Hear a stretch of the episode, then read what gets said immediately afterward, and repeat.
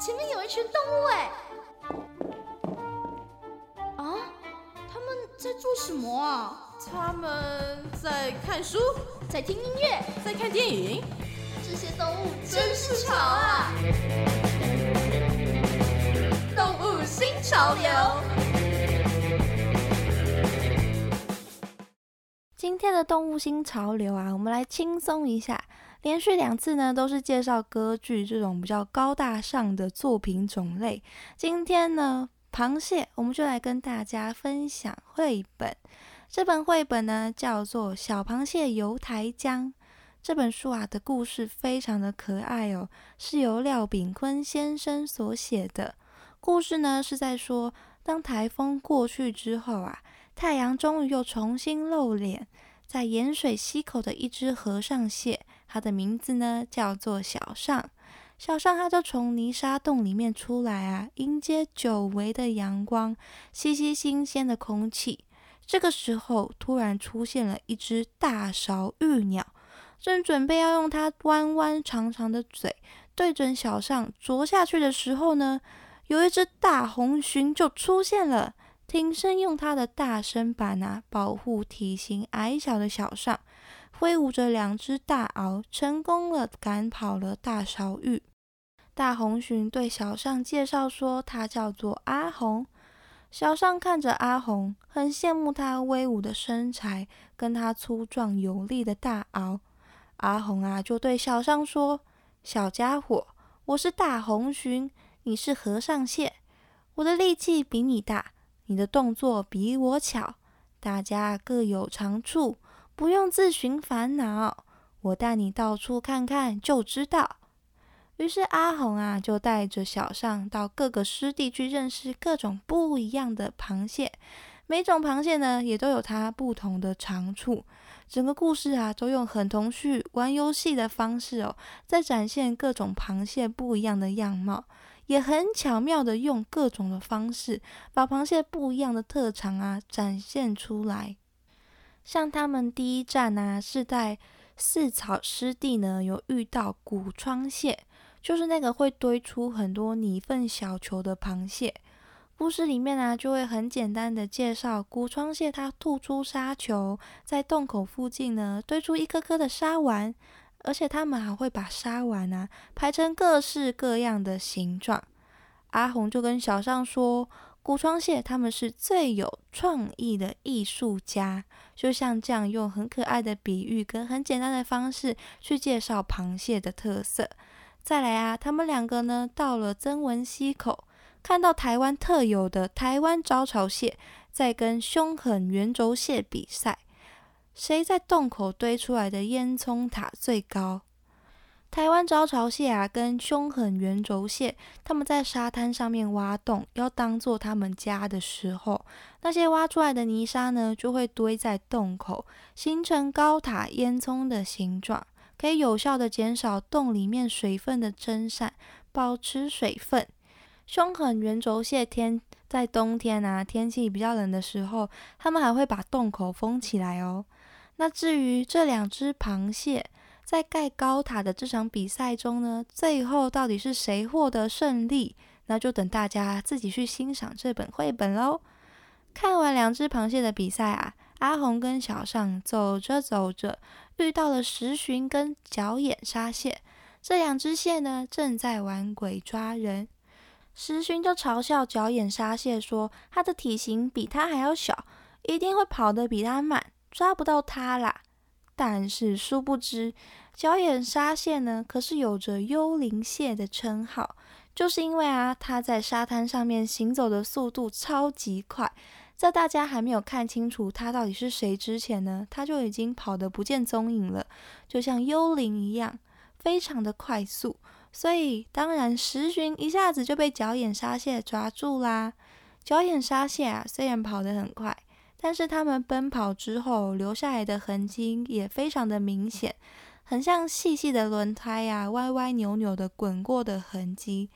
它们的洞口哦也非常的有标志性哦，在它们在挖洞的时候啊，会把不要的沙子呢抱到离洞口三十公分左右的地方丢掉，来来回回之下，就会形成一种喷射状的扇形的痕迹。所以，如果大家有机会在西部的沙滩上啊，就可以找找看呢，有没有这两种痕迹，搞不好就可以看到角眼沙蟹哦。在鬼抓人之后，阿红跟小尚啊又发现了一群螃蟹在玩躲避球。大部分的螃蟹啊都是左右移动的，所以很长啊都会被球打到。但是呢，在里面的和尚蟹啊却是可以往前跑的，所以可以灵活的躲避球的攻击。在经过了这一连串的旅程，跟认识了非常多不同的螃蟹之后，还有呢，看到了其他和尚蟹这样灵活的行动啊，小尚这时候才领悟了阿红他一开始所说的话，他才发现原来他自己也是有长处的，虽然他的身材矮小，但是不能看清了自己。在故事最后。小尚甚至遇到了自己的和尚蟹族群，一大群的蓝色的和尚蟹啊，在沙滩上面行走。书里面呢，形容这就是蓝雪大潮，就像是一片汪洋大海在涨退潮一样。而且和尚蟹蓝色的头胸甲就像珍珠一样，散发着圆润的光芒，所以也有海珍珠的别称。那从这些叙述呢，我们可以判断说，小象的品种呢是一种叫做短指和尚蟹的品种。短指和尚蟹啊，它的头胸甲是淡蓝色的，脚啊跟它的螯呢都是白色的，但是它的脚跟身体的交界处呢是红色的，所以看起来呢红色、白色、蓝色，看起来非常的艳丽漂亮，所以也叫它海珍珠。短只和尚蟹啊，它非常的小只，只有二点五公分这么大而已，也难怪他会羡慕大红鲟的身材了。不过这只小象啊，也找到了它独属于和尚蟹的特长，也有了海珍珠这样这么漂亮的称号。在故事的尾声啊，他就跟他路上交到的朋友们呢道别，非常自豪的就回家了。嗯，真好，真好。这本故事真的是非常可爱的绘本哦，而且不只是它的故事可爱，也非常有教育意义，可以认识到很多不同的螃蟹跟一些湿地里面的动物，还有对绘本来说也是非常重要的图画，真的非常的漂亮，而且很可爱。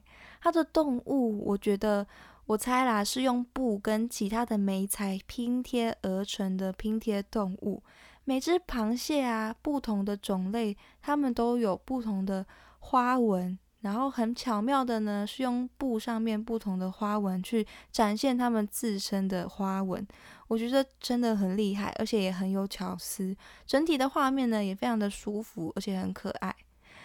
到底说了几次可爱？这本小螃蟹油台浆啦，是真的很真心的推荐给大家，有故事听，又有。画面可以看，又可以学习到一些东西，是不是应该都去欣赏一下？那如果你等不及的话，台江国家公园管理处有把这本绘本啊做成影音的动画，就可以连同声音呢一起去享受这本绘本啦。那今天的动物新潮流就到这边，推荐这本由廖炳坤老师所做的《小螃蟹游台江》。